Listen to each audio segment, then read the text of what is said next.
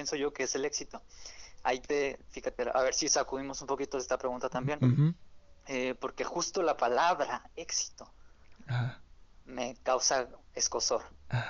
Es una palabra que no me gusta. Hay palabras que me gustan mucho y esta no. Esta me desagrada. eh, te cuento rápido por qué. Sí, sí. ¿Alguna vez te has preguntado cómo fue el primer contacto del artista con su arte? ¿Cuáles fueron sus momentos de duda y satisfacción respecto a su trabajo? ¿Sus influencias tal vez? Quédate descubre algunas de esto y más cosas en De Artista a Artista. Hola, hola y bienvenidos al episodio número 23 de Artista Artista. Mi nombre es Oscar Mares y el día de hoy les vendré, les vendré, les vengo a compartir una charla que tuve con Edgar Bejar, teatrero, actor, dramaturgo, director. Eh, una charla muy agradable en donde me compartió algunas anécdotas muy bonitas y unas visiones muy cool me sacudió algunas preguntas y eso me encanta que lo hagan eh, los artistas que a veces vienen. Es como cada quien tiene una visión diferente de las preguntas que le hago. Son las mismas preguntas y me gusta que se apropien de esas preguntas. Les platico un poco sobre, sobre Edgar. Crece en una familia pues de, de artistas, ¿no? De músicos, bailarines de danza folclórica y nos habla un poco eh, sobre, sobre cómo eso, ese lado como artístico de alguna otra manera sale a reducir. Y otra cosa, Edgar, que no te dije durante nuestra charla, pero aquí todavía tengo el fanzine de danza que me prestaste.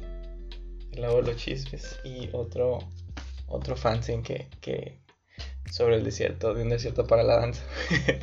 Luego te los devuelvo, pero aquí están, están seguros. Así que si estás escuchando, pues te hago saber que aquí los tengo y que están bien. bien, eh, me llama mucho la atención este episodio por la perspectiva que tiene Edgar sobre la especialización, que es como que cuando lo, lo, lo, estaba escuchando dije, sí es cierto, le damos mucho peso a como que alguien se especialice específicamente en algo, ¿no? Y creo que eh, lo entiendo por ese lado porque es como que yo salí de la licenciatura, bueno, estoy por salir de la licenciatura en literaturas hispánicas y es como que, uy, pero no quiero, no quiero seguir con literatura, o sea, quiero conocer otras cosas, quiero probar que se siente, no sé, estar en danza contemporánea, en danzas urbanas, que se sentirá pintar. Entonces, hablo un poco sobre eso, además de esa visión sobre el éxito. Eh, también nos comparte un poco sobre la parte poco conocida de Federico García Lorca y nos da, nos da una recomendación y una frase final, un consejo final que no se pueden perder, o sea, que que a mí me gustó mucho también. Él además es colaborador del festival Viso Out, eh, que el año pasado hizo su sexta edición y fue una, fue una conjunción o un espacio en donde coincidieron varios artistas y fue una experiencia, bueno, que me tocó participar y fue una experiencia muy, muy cool, muy bonita, diferente por, por, por el tiempo en el que en el que estamos, pero que no dejó de mantener la esencia de ese, de ese evento. Recuerden que pueden ver fotografías de, Edgar Bejar en el post de la frase en, el Instagram de la página que es artista.a.artista. Ahí van a encontrar algunas fotografías de, del trabajo de, Edgar que extraje tanto de su perfil como el de, del grupo eh, Agua Noche Teatro. Recuerden compartir el episodio si les gusta. Los veo ahorita al final de, la charla que tuve con Edgar Bejar. Hola Edgar, bienvenido al podcast. Muchísimas gracias por estar aquí. ¿Cómo estás? Bien, Oscar. me da mucho, mucho gusto estar acá contigo. Qué bueno, a mí también. Eh, oye, pues vamos a empezar con unas preguntas rápidas para que las personas que nos estén escuchando te conozcan un poquito más, ¿va? Buenísimo. Ok, empezamos con tu sabor de nieve favorito. Mi sabor de nieve favorito, eh, tengo dos, la de vainilla y la de pitaya. Ok. Eh, ¿Tu signo zodiacal? Virgo, muy Virgo. Eh, eh, ¿Tienes mascotas? Sí, sí, toda la vida he tenido mascotas. ¿Cuáles tienes ahorita? Tengo un perrito, un chihuahua, se llama Pepe. Pepe, ok. ¿Trabajas mejor de noche o de día? Trabajo mejor de noche, pero trabajo más de día. Soy madrugador. Ok. ¿Color que te describa? Azul, toda la vida. ¿Y si fueras un animal, cuál serías? Creo que un venado, un venadito. ¿Y si fueras una planta? Uy, algo. Esa, fíjate, es buena, es buena no, no sé, algo que oliera mucho como una florecita de azar. Ah, ok. Ah, me encantan esas flores. Sí. eh, una canción que no te canses de escuchar. Uy, pues tengo mi playlist ahí, ¿no? Pero hay una. Mi, abuelo es compositor. Oh. Y tiene, tiene una canción que se llama Murmullo de Mar. Y esa yo creo que la vengo escuchando toda la vida y creo que toda la vida la voy a seguir escuchando sin cansarme. Me encanta. bonito. Murmullo de Mar. Eh, artista favorito, ya esto aquí te lo dejo a tu criterio, puede ser de cualquier disciplina. Pues como para quedarme así en plan chismógrafo, mi artista favorito así, cantante, Jorge Drexler. Jorge Drexler. Va, que va. Eh, un placer culposo, Edgar. Placer culposo. Eh, ¿Sabes qué? Las, las máquinas estas de donde sacas peluches con una garra. Me encantan. Le he invertido un montón de lana a esas maquinitas, pero, pero, pero soy muy bueno, la verdad. Ah, ah pues tan, siquiera no es lo bueno ya. Sí, sí, sí, o sea, me encantan por eso. Pues, Ajá, em, soy bueno. Oye, un hábito ajeno que no soportas. mastique con la boca abierta. Como con comunes. Sí. Y, a ver, recomiéndame un libro o una película. Mm, una película. Susurros del Corazón. Es una película japonesa animada. Okay, eh, que la dirigió Yoshifumi Kondo, creo que se llama. Y está escrita por Hayao Miyazaki. Esa está buenísima. lo, voy a buscar. Y chécatela, es una lección sobre el arte, sobre las pasiones y sobre el amor. Está muy bueno. Ay, qué bonito, sí lo voy a buscar. Eh, ¿Superpoder que te gustaría tener? Ay, no sé no creo que necesite ninguno. Pero tal vez la telepatía, como para decir cosas así en silencio. Ah, eso está bien ahí, conveniente. eh, ¿Algo que pocas personas sepan de ti? Mm, me fascina andar descalzo por la vida. Mm. Yo podría vivir sin zapatos. Ok, fíjate. Eh, lo primero que se me viene a la mente es mi mamá diciéndome, ponte unos zapatos. Ah, sí, siempre fue el horror de mi mamá ese. eh... no, me gustaba ponerme calcetines, eh, me gusta andar descalzo en la vida. A mis, pies les gusta andar libres. Eh, ¿Cualidad que más aprecias en una persona? Mm, la franqueza. Me gusta que la gente me diga las cosas como son, que no, que no anden con eufemismo ni, ni con maquillajes. Me gusta que me digan las cosas. Ok. Y finalmente, ¿tu pasatiempo favorito cuál es? Híjole, pues tengo muchísimos, muchísimos, muchísimos pasatiempos. Pero, y van cambiando, pues, pero creo que el que se mantiene es em, caminar. Caminar. Sí, el más sencillito y el que más se ha mantenido en mi vida es, ese caminar. Ok. Aunque sea en un pasillo en la casa, sí, caminar de un lado para otro. Ok, ok. Ok, pues esas son las, fueron las preguntas rápidas, Edgar. Y ahorita, antes de empezar, me gustaría que me platicaras un poco de ti, de dónde eres, qué es lo que haces. Ok, eh, pues soy Edgar Bejar, es como, como me dice todo el mundo. eh, me llamo Darío también, esa es otra cosa que no mucho, mucha gente ah. sabe. Eh, y pues me dedico al teatro, yo soy de Hermosillo, Sonora y me dedico al teatro, eh, últimamente más inclinado hacia la dirección, pero en realidad de hecho pues le entraba al teatro desde muchas áreas, he actuado, he escrito teatro un poquito, también este pues desde tirar las luces y ser técnico hasta construir escenografía diseñar luz diseñar vestuario diseñar este escenario eh, he producido también. Entonces no sé creo que le he entrado desde, muchas áreas pero en realidad creo que las artes escénicas en, general me, me, apasionan mucho y me llaman la danza eh, la música. Pero sí el teatro digamos es mi área eh, y pues me formé en varios lados. Ah, soy licenciado en artes escénicas por la Unison. Estudié comercio internacional.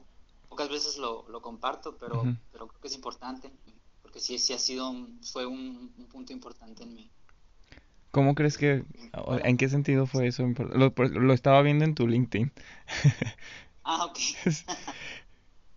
eh, pues me dio una perspectiva distinta al mundo también. Me quise probar en otras áreas. Siempre, la verdad es que siempre he estado relacionado con las artes. Igual ahorita lo, lo, criticamos más, pero, pero digamos que me di ese momento también como para ver, entrarle al mundo desde otra área, desde otra perspectiva. Y la verdad es que sí lo fue. me, aprendí mucho de cómo, cómo el mundo funciona eh, en, otros sentidos y otros niveles.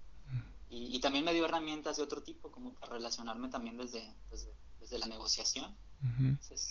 sí, sí, sí, sí me dio una base de formación muy importante. Y, además conocí a mucha gente que, que, se relaciona también de forma diferente con el mundo. Pues estoy ahorita viviendo en Ciudad de México, he estado repartiendo mi residencia entre Ciudad de México y Hermosillo.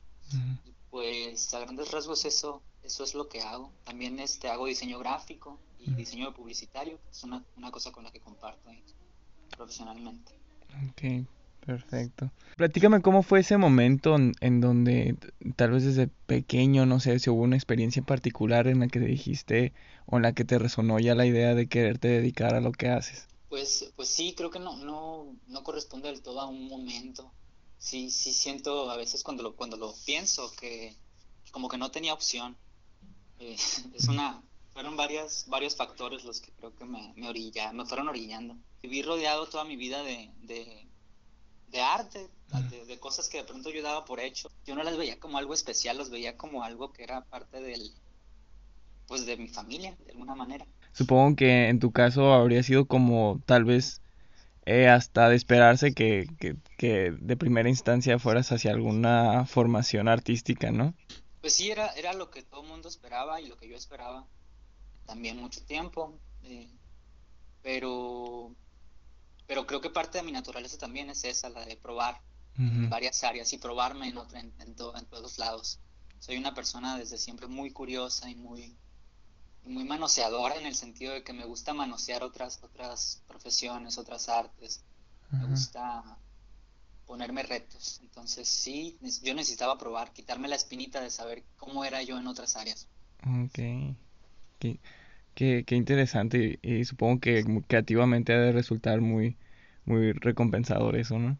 Sí, sí, de pronto, pues para mí es muy rico. Yo, yo me la paso súper bien, aunque de pronto sí es como, es un reto porque también el mundo en el que vivimos como que está inclinado hacia la especialización. Entonces, eh, pues sí, como que de pronto es medio raro venir y decir que, que, que no soy solo director, sino que también me gustan otras cosas. Eh, porque, ¿sabe? Porque, porque el mundo así está trazado, ¿no? Uno se aplaude mucho la especialización. Yo, la verdad, estoy un poquito peleado con eso. Eh, luego me dicen, ah, es que eres director. No, pero es que soy otras cosas también. Y a veces, a veces se me antoja ni siquiera dedicarme al teatro y, y a lo mejor presentarme desde otro lado, ¿sabe? Como que hay algo ahí. Incluso dentro del mismo teatro hay, hay una como propensión a es el mundo es propenso a inclinarte hacia allá, a especializarte. El, ah, el que hace clown, ah, el que hace teatro físico, y luego llegan a preguntarte, ¿y tú qué haces? Pues no sé, eso me cuesta responder pues, ese tipo de preguntas. ¿Tú a qué te inclinas o tú quién eres en el teatro? y, y, y sabe como que sí está ese, ese afán de catalogar o de, o de como clasificar y, como que siempre estaba un poquito peleado con eso. Me gusta más bien probar de todas las nieves, haciendo, haciendo alusión a tu primera pregunta rápida. O sea, me gusta la vainilla, pero ay, pero me encantan probar todas. Sí, sí. o sea, y, y, qué padre, o sea, qué bien, o sea, como, como tú dices, se, se alinea mucho a lo que a lo que estás diciendo, ¿no? Y a tu visión de vida, no tener solamente un favorito. Sí, pues yo, yo no sé, nunca me lo he cuestionado, pues. Me ha dado problemas de pronto, me ha dado como mucho que pensar. Durante tu formación, Edgar, así, no sé, tal vez en el momento que tú quieras elegir compartir, ya sea la licenciatura, ahorita en tu maestría, o ahí, ¿qué, ¿qué, ha sido como lo, lo más difícil durante este proceso o, lo que más... Pues, pues en cierta medida creo que esto último que comentábamos ha sido, ha sido una parte que me, que me pone retos, justo porque me gusta distraerme y probar y probar cosas. Eh, o sea, como que como que no le soy muy fiel a, a, lo que hago. Me gusta me gusta engañar al teatro y lo y lo planteo así en esos términos porque justo justo creo que el gran reto que he tenido desde que me decidí a dedicarme a esto ha sido mantener esa relación con, con lo que hago eh, y, defenderla, a pesar de que la disfruto mucho. Eh, recuerdo, fíjate, mencionas algunas etapas de, la, de mi formación que, que justo te mencionado, pero creo que un momento clave fue cuando estudiaba con el profesor Chico Tenka, que ha sido, tuve la suerte de, cruzármelo ya en los últimos años que, dio clases. Ha sido, creo que él es una figura por la que han pasado muchos teatreros de Sonora. Yo te digo, tuvo, me siento afortunado de haber contado con su con sus enseñanzas también, eh, sobre todo, pues, y que fue en las primeras etapas, ¿no? Todavía no, todavía no era yo un profesional, yo era un chavito que, ah. sí es una profesión muy exigente, bien celosa. Te atrapa, te sumerge y rara vez te deja mirar hacia otro lado. y, y, yo soy... a mí me gusta mirar para otros lados. Entonces, creo que algo complicado ha sido eso. Eh, cuando estás estudiándolo es muy exigente también. Y, y si quieres hacer otras cosas, pues eh, es complicadito pero, pero es cuestión de encontrarle el equilibrio. Algo lo he ido aprendiendo con el tiempo. Entonces, por ahí creo que es eso, como encontrar el equilibrio entre la vida y el teatro. Ok, ok. Está, está, muy interesante y qué, y qué padre, ¿no? Que hayas tenido la oportunidad de conocer al maestro. Me llama la atención mucho las, los procesos creativos que a veces pueden llegar a tener los artistas y, y a veces no sé si sea muy consciente o no la parte de la del estímulo creativo. ¿Tú tienes algo, haces algo, te has como inconscientemente cachado haciendo algo que creas que te resulte como un estimulante creativo? Mm, eh, pues mira, sí. Mm, creo que ya incluso ya te había dado la respuesta. Caminar. Ah, ok, sí me despeja, me motiva y trabajar con las manos. Ok. Me, aclara las cosas, me, creo que como el trabajar con, materiales me trae al mundo real, eh, pensar en lo material y trabajarlo. Okay. alejarme un poquito del mundo de las ideas, eso me, me motiva. Ok, y y como temas, Edgar, no sé qué, qué, temas te están interesando actualmente dentro de, tu área, o sea, o cuáles son los temas que estás trabajando ahorita. Eh, pues fíjate que, eh, te puedo responder, eh, pero me cuesta un poquito, pues me cuesta un poquito como decir, ah, yo trabajo estos temas, que hay quienes sí lo hacen, eso, eso me, incluso se los admiro, ¿no? Que puedan decir, no, es que yo, mi el tema de mi vida es este y hay quienes dicen incluso que hasta hace poco una maestra nos comentaba que, uno viene al mundo con una pregunta, que, es nuestra labor descubrir qué pregunta es esa, ¿no? Porque si descubres esa pregunta se te abre el mundo. Y a veces uno tiene la suerte de venir con dos. Y yo no sé, yo no sé si estoy completamente de acuerdo con eso, o sea, porque porque, o sea, de pronto me, ha tocado escuchar a, otros hablando de, mi trabajo y, pues saben muy bien, o sea, como que otros saben mucho mejor lo que, lo que yo hago de ah, pronto. Y ahora fíjate que en la maestría eh, ha pasado así como me he enfrentado mucho a este afán de categorizar. Entonces dicen, ah, Edgar, el... Ah, sí, Edgar es, es el que trabaja en los temas sobre el suicidio. O, ah, es que en las obras de Edgar trabajan mucho con, con agua. Y, digo yo, ah, órale, está, bueno eso, ¿no? Pero pues es, es, algo que saben otros, al parecer. Aunque basados en algunos trabajitos que han visto en, en, un periodo particular de tiempo. Entonces, te respondo la pregunta, te, te digo esto antes porque creo que es, es, una parte que me mueve mucho, pues son, me remueve mucho el cuerpo pensar en, en decir que trabajó algo. Categorizarlos. No, sí, tú, tú, ah, apropiate de la pregunta, es, es, lo que se me hace muy padre de estar entrevistando a gente, que cada quien aborda la pregunta de una manera diferente y, creo que a esta ya le tocaba que alguien le diera una sacudida. no te preocupes. me sacude mucho, me sacude mucho el, pensarme y categorizarme. Pero lo que sí he hecho este último, estos últimos dos años, eh, sobre todo a, a raíz de la maestría, es revisar mucho lo que lo que ya he hecho. No, no tanto lo que voy a hacer, sino lo que he venido dejando con mi, con mi obra de Dursco, que, son de mi interés. Eh, es eh, lo secreto, lo que no se dice, las cositas que, uno se calla.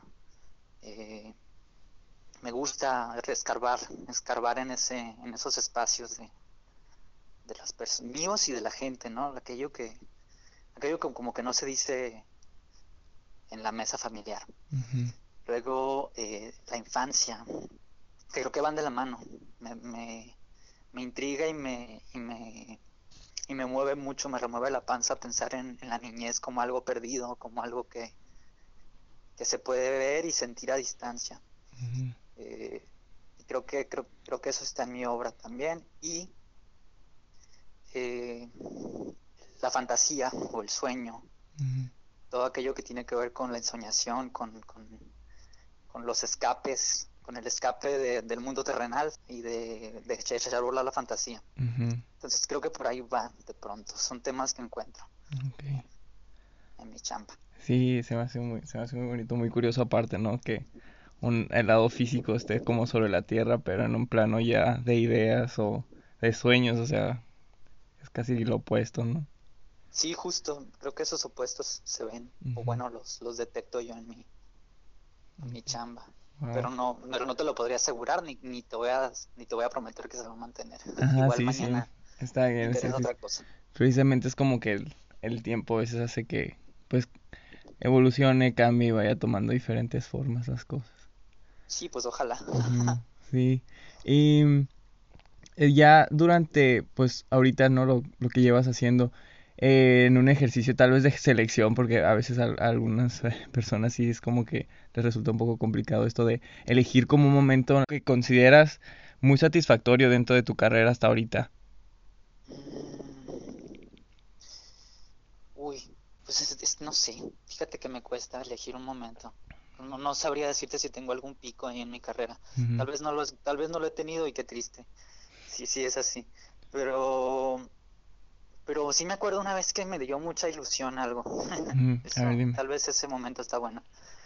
Eh, y, creo que es una combinación de dos momentos, fíjate. Eh, eran tres actores, eran un, Quijote, un Sancho Panza y, un Caballero Negro.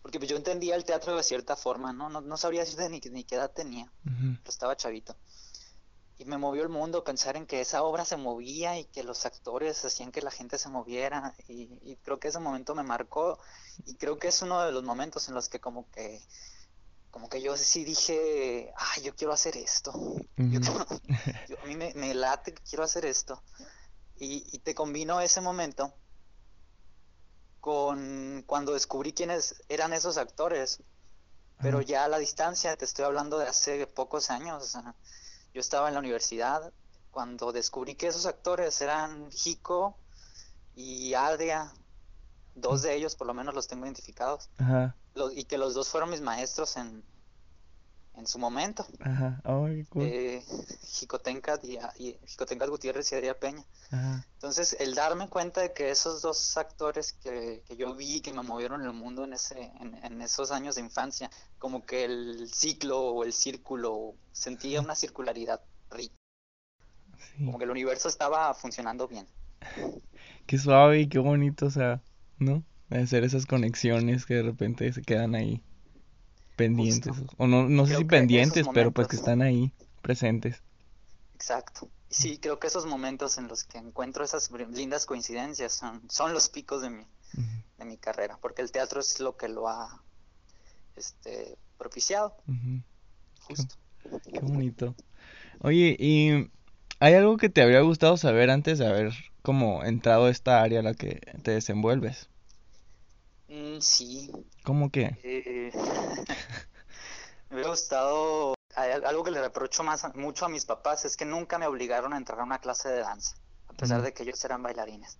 Mm, me hubiera gustado mucho eso, porque, porque ya cuando empecé a, formarme profesionalmente me di cuenta de que, pues de que mi cuerpo tenía sus limitantes, a pesar de que es un cuerpo, tengo, yo considero que tengo un cuerpo muy inteligente. Ajá siento que si lo hubiera preparado un poco antes, tendría ahorita otras posibilidades que, que me cuestan, pues, físicamente. Eh, porque tengo un cuerpo particular, tengo un, metabolismo muy particular, un cuerpo muy delgado. Entonces siento que si lo hubiera entrenado desde chiquito, otra cosa hubiera sido. No hubiera batallado tanto con ciertas cosas. Entonces eso, me hubiera gustado conocer mi cuerpo, conectarme como estoy conectado con él ahorita desde un poco antes. Pero de ahí en fuera, la verdad es que no. Creo que todo sucedió en su momento, en el momento adecuado. Edgar, ¿cuál, ¿cuál crees tú que es el papel del artista ya en, en, en la sociedad? Híjoles, no, pues. ¿Crees que lo tengas? quisiera saber también. Ajá. Eh, pues mira, no sé, este artista, eh, el propósito que ahorita siente que tiene, que ahorita siento que tengo, eh, es el de crear espacios para convivir. que a lo mejor suena muy, va a sonar muy cursi, pues, pero, pero sí he venido trabajando hace, desde hace algunos años con la idea de que, de que los teatreros nos dedicamos a, a envolver regalos. ¿Cómo, cómo? Así, te, te, cuento, justo. Entonces uno tiene que pensar en, en, la persona a la que le va a regalar, uno va y lo compra o va y, o va y hace el regalito y luego hace el esfuerzo de envolverlo bonito, le pone una tarjetita linda y, y luego el entregarlo es otro momento de expectativa porque uno tiene que ver qué le pareció el regalo a la persona. Eh, y, hay, y hay un contacto importante cuando uno da ese regalo y, y recibe la reacción de quien lo, de quien lo abre siento que a eso nos dedicamos los que hacemos arte, como que como que organizamos fiestas para regalarnos cosas entre todos. Como que ese es, nuestro propósito en la vida. Porque la verdad, y siento, siento que eso le da propósito a la vida, el, momento de, hacer fiestecitas y juntarnos a, a ser felices todos. Entonces siento que los que hacemos teatro y los que hacemos arte en general, a eso nos dedicamos. Y creo que ese es nuestro propósito también de existir eh, que hacemos, organizamos fiestas y nos regalamos cosas. y, que es una, no lo había visto así, fíjate, y se me hace algo, una forma muy bonita de verlo.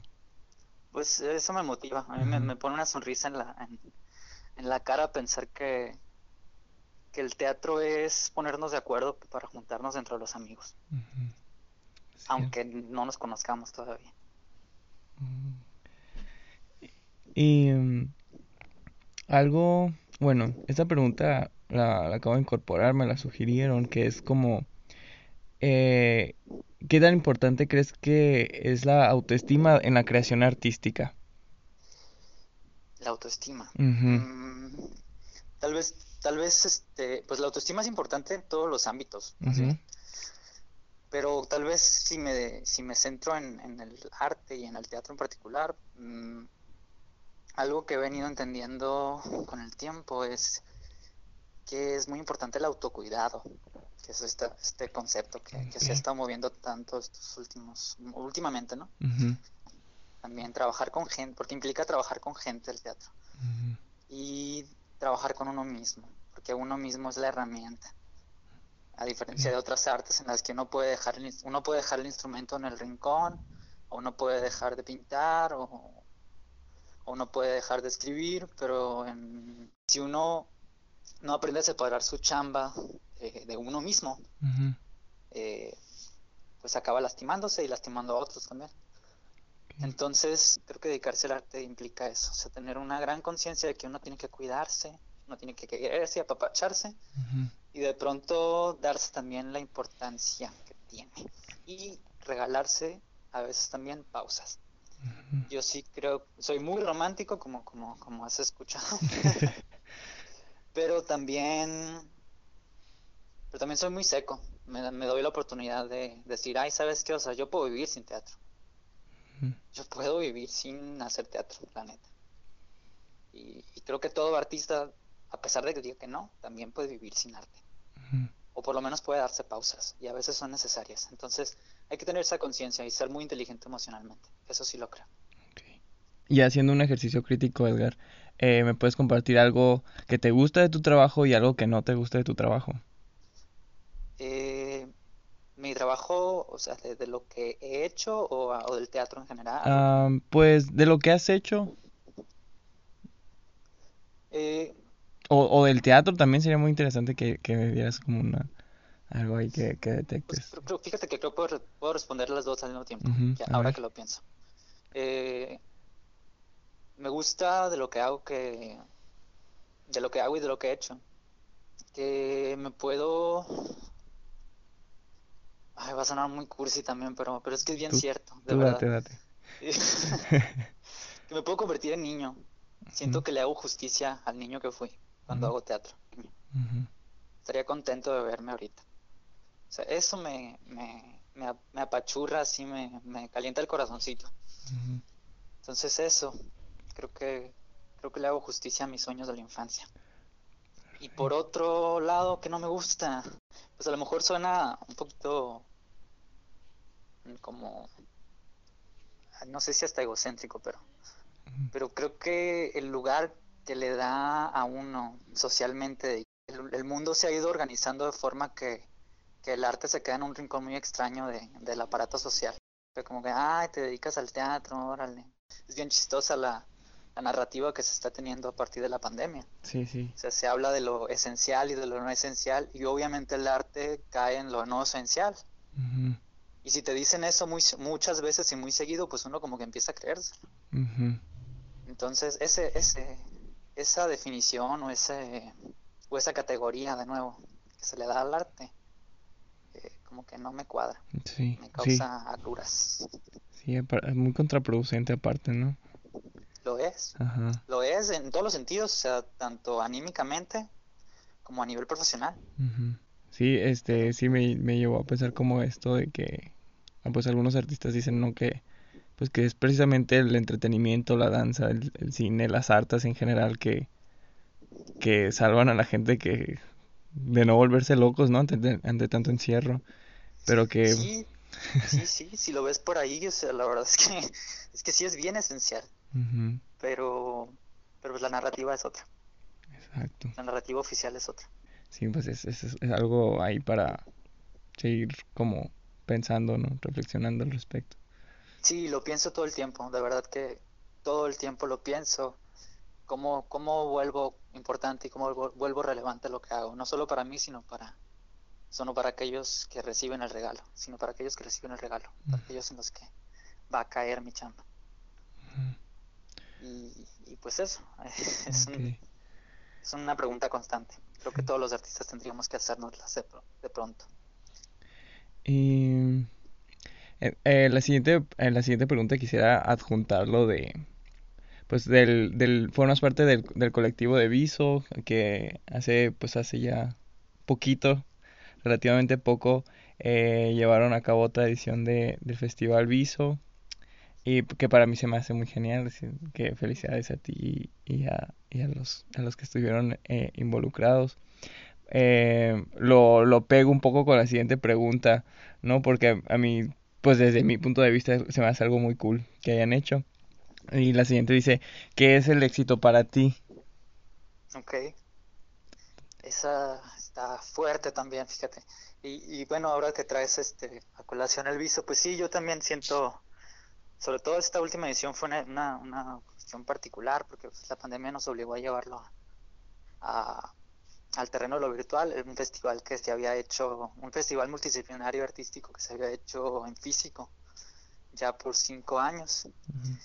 Eh, pero también que nos dejó pensando mucho respecto a, más bien a poner, nos doy ahora ponernos a pensar y a modificar cosas también dentro del festival.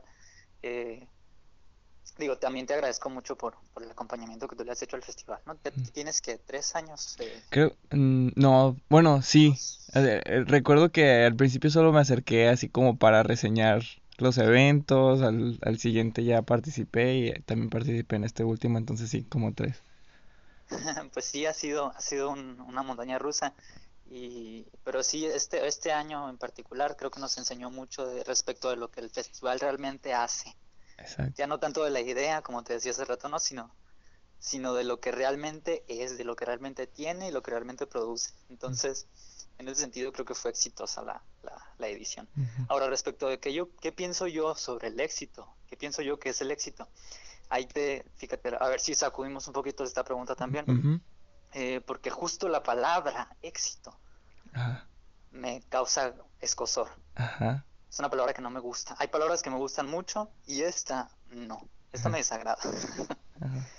Eh, te cuento rápido por qué. Sí, sí, Eh, mm, mis abuelas, la traigo, traigo a mis abuelas a- para la anécdota. Ajá. Mis abuelas son una fuente de sabiduría que, que aprecio. Mi familia en general.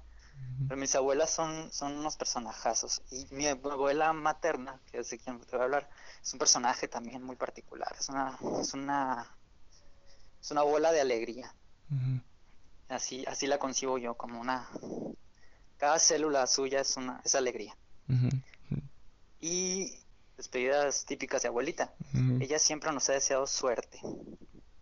Suerte, es lo que dice. Y pues yo aprendí a despedirme así también y a desear suerte.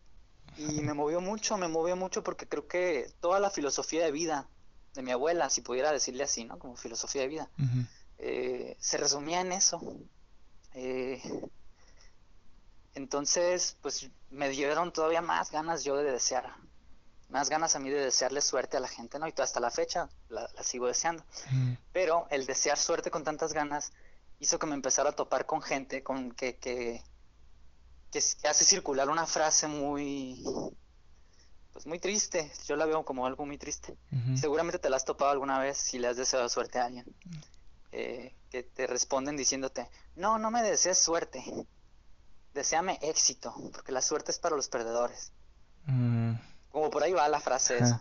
Sí, yo había mucho. escuchado algo así como que, bueno, me ha topado con la de las suertes para quien no está preparado, algo así, que es más o menos como, muchas- ahí, ahí va por lo mismo.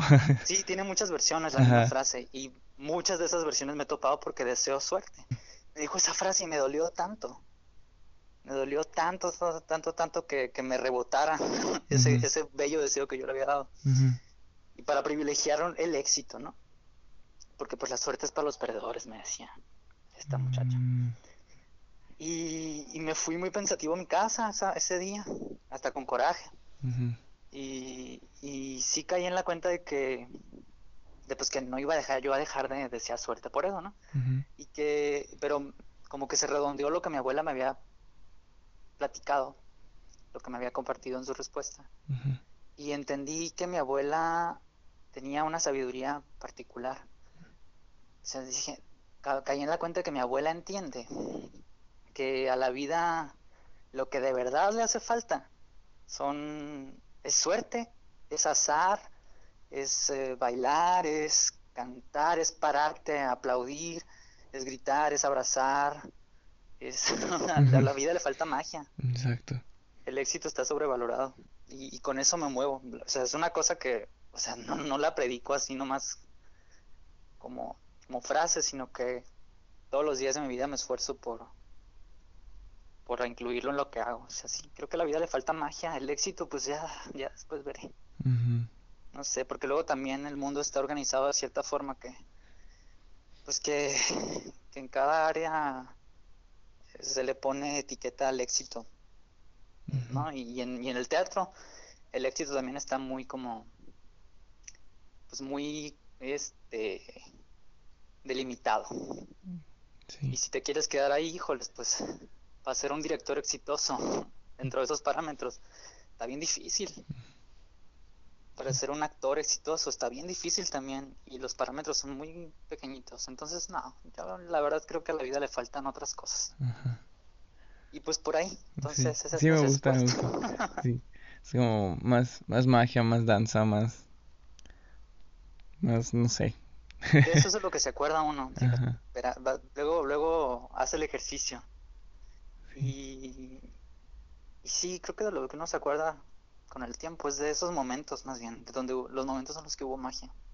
No tanto de no tanto de lo que llamamos éxito. Exacto. Con tanta facilidad. Eh, Edgar, menciona o comparte alguna referencia básica que ha de resultar para, para, para el teatro, para el arte en el que te desempeñas, alguna, ah, ya sé que al principio me recomendaste una, una película, uh, ya sea aquí una obra en particular, un artista, una pintura, un libro, que alguien pueda consultar al terminar el, el episodio, ¿no? Como que se pueda echar un clavado en alguna, algún texto, no sé, o, o buscar algún artista.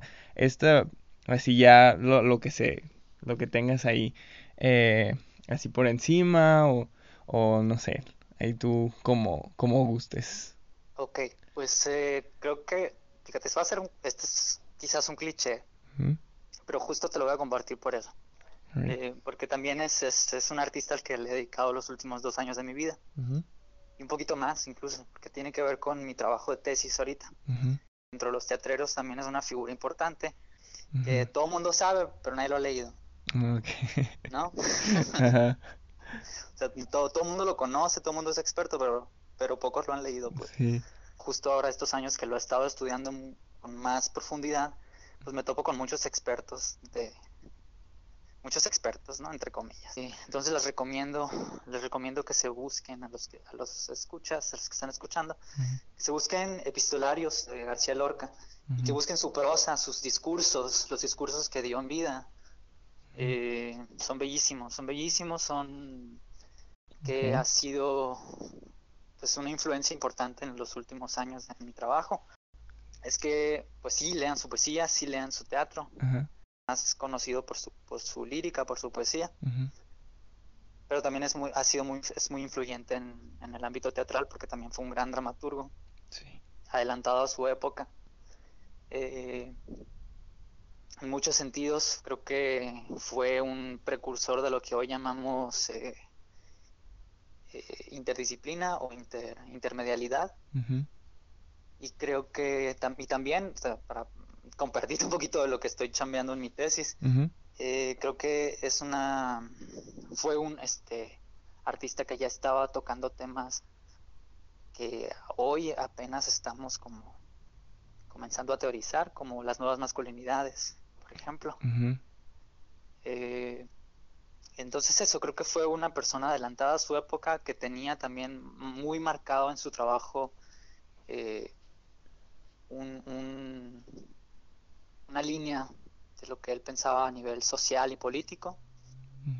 Y creo que para mí también es un, ejemplo de lo que, justo de esta eh, inclusión de la variedad en, el trabajo de uno. Que uno se puede conformar de no solo de un arte, sino de muchas. Y, de que cualquier aspecto de la vida se puede sacar material para, para crear. Entonces, y son, y son áreas poco conocidas de su, de su obra, pues uno piensa en Lorca y los teatreros tienen muy identificado pues el teatro, obviamente. Sí. Y, no sé, tú que, tú que eres más adepto a, la literatura, seguramente tendrás tu, tu visión al respecto de este autor, ¿no? Sí. Eh, pero sí, les recomendaría eso, que le den un poquito la vuelta a lo que tienen, a lo que ya creen que saben sobre el autor y se acerquen a, sus, a su obra epistolar y a su obra pictórica, a ver qué encuentran. Sí, voy a checarlo, fíjate. Qué bonita forma como de redescubrir a alguien que ya tenías ahí en otra... Hombre, y es que tiene muchísimos, es un universo, Lorca es un universo. Al grado de que hay expertos en, el autor, sí. Y, y sí, es, es, creo que es importante acercarte a esas pues a esas eh, como piezas del rompecabezas que están en el borde, que no, no son por lo que se le conoce más. hombre, y tiene unas cosas increíbles. Es, increíble. Lo voy a buscar definitivamente. A mí me gusta, me gusta también, entonces va a ser algo muy rico volver a encontrármelo como, pues, ¿no? En, en sus dibujos, en sus cartas, ¿qué dices?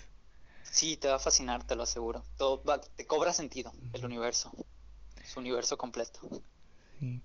Y finalmente, Edgar, eh, a, pues a lo largo de, la, de nuestra charla me comentabas de, pues de consejos que te han dejado tanto maestros como familiares. Eh, creo que has compartido cosas muy bonitas y muy sabias acerca pues del arte, acerca de cómo pues aproximarse ¿no? a, a un modo de vivir y así. Eh, no sé si quieras ah, volver a comentar una para esta pregunta que te voy a hacer o, buscar otra, pero ahí ya te lo dejo a tu, a tu criterio. Y dice que si cuál ha sido como el mejor consejo que te han dado. Uy, el mejor. Así en el ranking. Eh, sí, pues es un ejercicio. sí, es como ahí.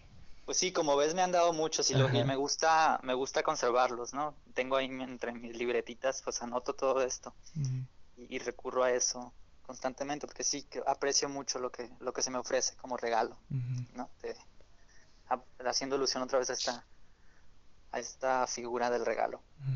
Eh, pero fíjate que sí hay uno que, que me viene a la cabeza y también es un momento creo que, creo que fue parte de aguas en mi vida y, y es curioso porque eh, ¿Cómo lo llamaste? ¿Consejo o lección? o cómo, cómo lo Sí, con, con, consejo, frase, lo, hacen sí, es que creo que ha sido más eso, como... Me gusta a mí tal vez ahorita concebirlo como provocaciones que me han dejado. Provocaciones, ajá. Eh, porque siguen moviéndome, pues siguen todavía provocándome desde, desde que me llegaron. Estaba yo en la primaria y, y, era muy amigo de la bibliotecaria de la primaria. Eh, me la pasaba yo en la biblioteca. Entonces eh, era mi, mi, mi, amigaza, ¿no? La bibliotecaria estaba encantada conmigo, la señora. Y esta señora nos llevaba gente, personajes. Eh, y una vez nos llevó a una biblioteca fuera de la escuela. No sabría decirte qué biblioteca era, la neta. eh, ¿Qué biblioteca era? Tú debes saber más de bibliotecas. Eh, pues ahí en Hermosillo ubicó, o sea, hay varias participé en una convocatoria y me di cuenta que hay más de las que pensaba. pero en general solo ubico dos. O sea, las o sea, las que yo ubico así de primera mano. Una que está. pues la, la, la general. La central. La central, ajá. Y otra que está ubicado en la colonia modelo y que no me acuerdo su nombre, fíjate. Ay, no sé. Creo que, creo que la biblioteca, la biblioteca es que no, recuerdo si era la Fortino, Fortino, ¿qué se llama? Fortino Almada, mm. tal vez. No estoy seguro. Pero bueno, nos llevó a esta gran biblioteca. Vamos a, dejarla así en ensueño, porque yo así la recuerdo. La verdad es que nunca me, nunca me he encargado de, de ponerla en geografía, de ponerla en lo material. Esta, esta me la quedé así como, como, como sueño. Y yo la recuerdo desde mi memoria del niño de 8 años como una biblioteca enorme, con unos grandes pasillos y unos muros altos. Tal vez era la biblioteca de la Unison, fíjate, ahora que lo pienso. Pero bueno, el rollo es que eh, la del Emiliana Subeldía, creo que tenía biblioteca ahí. Ah, también. Sí, entonces pienso que tal vez sea ahí. Pero bueno, el asunto es que esta biblioteca, además de maravillarme con esta gran colección de libros, eh, tenía su sección para escritura en braille. Okay. Entonces tenía una sección, una colección de libros en braille y a un bibliotecario particular para esa área que se encargaba de traducir eh, libros y a otro que se encargaba de, pues no sé, pues, lo, lo, que se encarga un bibliotecario normalmente, ¿no? El caso es que nos llevaron a, esa área de la biblioteca para platicar con, con, un, con, con un señor ciego que nos, que nos este, pues dio los pormenores de, de qué se hacía ahí, nos presentó las máquinas de escritura en braille, nos enseñó a leer en braille, lo básico, ¿no? Los, los parámetros básicos como para entender qué era eso. Y en medio de la presentación, la maestra que nos llevaba, la, esta bibliotecaria, esta gran, excelente maestra, nos, nos dio, no sé qué eso nos estaría diciendo, pues, pero entre, entre, su, entre su discurso usó la palabra invidente, se refirió a los ciegos como invidentes, ¿no? Que, que bueno, ahorita yo lo veo así como, como un eufemismo, ¿no? A propósito de esto que te decía, de que me gusta la franqueza y que las cosas se digan como son. Sí. Pues el caso es que ella muy naturalmente, y como muchos lo, hemos hecho seguro, dijo, ah, es que las personas invidentes, acá y allá, ¿no? Y en su siguiente intervención, el bibliotecario, el encargado de esa área, eh, se tomó un momento antes de, de, hablar con nosotros para hacer la aclaración, una aclaración respecto a lo que ha dicho la maestra. Y comenzó diciendo, así lo recuerdo yo, ¿eh? Eh, lo parafraseo pues, comenzó diciéndonos, sí, nada más quería aclarar que, que yo soy ciego. Yo soy ciego, no invidente. Y no regañándola ni nada, sea muy amable, señor. Pero si le dices, yo soy ciego, no invidente, lo quiero aclarar. Porque ciego es el que no ve con los ojos, como yo. Pero invidente es el que no ve ni con el alma. Y ¡pum! Me sacudió el universo. Esa. Es más, ahorita que te platico, me se me enchina la piel. No, de hecho, ahorita me lo dices y también está muy, está muy fuerte, está muy... Ajá. Y pues no sé, no sé si seré el único. Ajá de esos niños a los que les movió el mundo, el universo, eso. Pero a mí desde ese entonces todavía me, me resuena en la cabeza por, por, por dos razones, creo. El primero fue que pues me invitó justamente a pensar en, en que el mundo se puede ver y apreciar desde muchas áreas, desde muchos ángulos. O sea, y a veces me ayuda a pensar eso, pues que, que a veces cuando estoy trabajo digo, no, pues es que estoy viendo nada más con, estoy viendo nada más desde un lugar. A ver, cómete el mundo desde otros lados, aliméntate de otra manera. Eh, ¿Qué poder, qué gran poder tiene el categorizarse o el nombrarse de cierta forma? O incluso el nombre propio. Me fascina a mí preguntar por el nombre propio de la gente, por ejemplo, y qué significa, si sabes qué significa tu nombre. O sea, me dio como un universo también al respecto del poder de las palabras. y, y precisamente la invitación a no tenerle miedo a nombrar las cosas por lo que son y como son. Pero mm. también el cuidarme de nombrarlas para que sean cosas que no son. ok, Entonces, con este digo, es, una provocación. no siento que todavía es algo que, que pongo, que me pongo sobre la mesa para, para ver cómo se incluye diario en mi vida y en mi trabajo. Pero sí, fíjate, ese momento lo recuerdo con mucha lucidez y con mucho cariño. Perfecto. Pues muchas, muchas gracias Edgar por compartirme eh, estas anécdotas tan geniales, eh, pues tu trabajo por, y por regalar un poco de tu tiempo. Pues ahí estaremos al pendiente de, de lo que, que, estés haciendo y, y pues felicidades y, y suerte con con, con, con la maestría, con la combinación de tu maestría y con la tesis. Perfecto, no, muchas gracias a ti. Eh, justo me das oportunidad de, de hacer este, eh, pues de hacer un chequeo, de detenerme a, a, recordar. Y eso está muy padre. Y, pues ahí te tendré, justo te tendré el pendiente de que, de qué viene, de, de, de, a ver qué producimos este año. Para, para juntarnos a darnos regalitos. Exacto, va que va. y feliz año, ¿eh? Gracias y feliz año y también. Mucha suerte para todos. Esa fue la charla con el dramaturgo, actor y director Edgar Bejar. Espero que les haya gustado. A mí me encantó. Em, les recuerdo que pueden seguir la página de Instagram del podcast en artista.a.artista. Estamos llevando una lectura conjunta que olvidé mencionar al inicio. Eh, Estamos ahorita por empezar el capítulo 2 que se llama Los artistas no fracasan. Acabamos de ver la de Los artistas emprenden. Es un episodio que me hizo visitar algunos ah, de las entrevistas que ya hemos tenido aquí en el podcast. Pero si quieren saber más, pues ahí está el episodio disponible. El siguiente episodio sale eh, hasta en febrero. Pero pues ah, tienen chance de escuchar los episodios pasados y tienen chance de unirse a la lectura conjunta. El libro lo encuentran ahí en el Instagram de, del, podcast. Y pues eso es todo. Nos vemos en la próxima semana de, de Artista Artista. Adiós.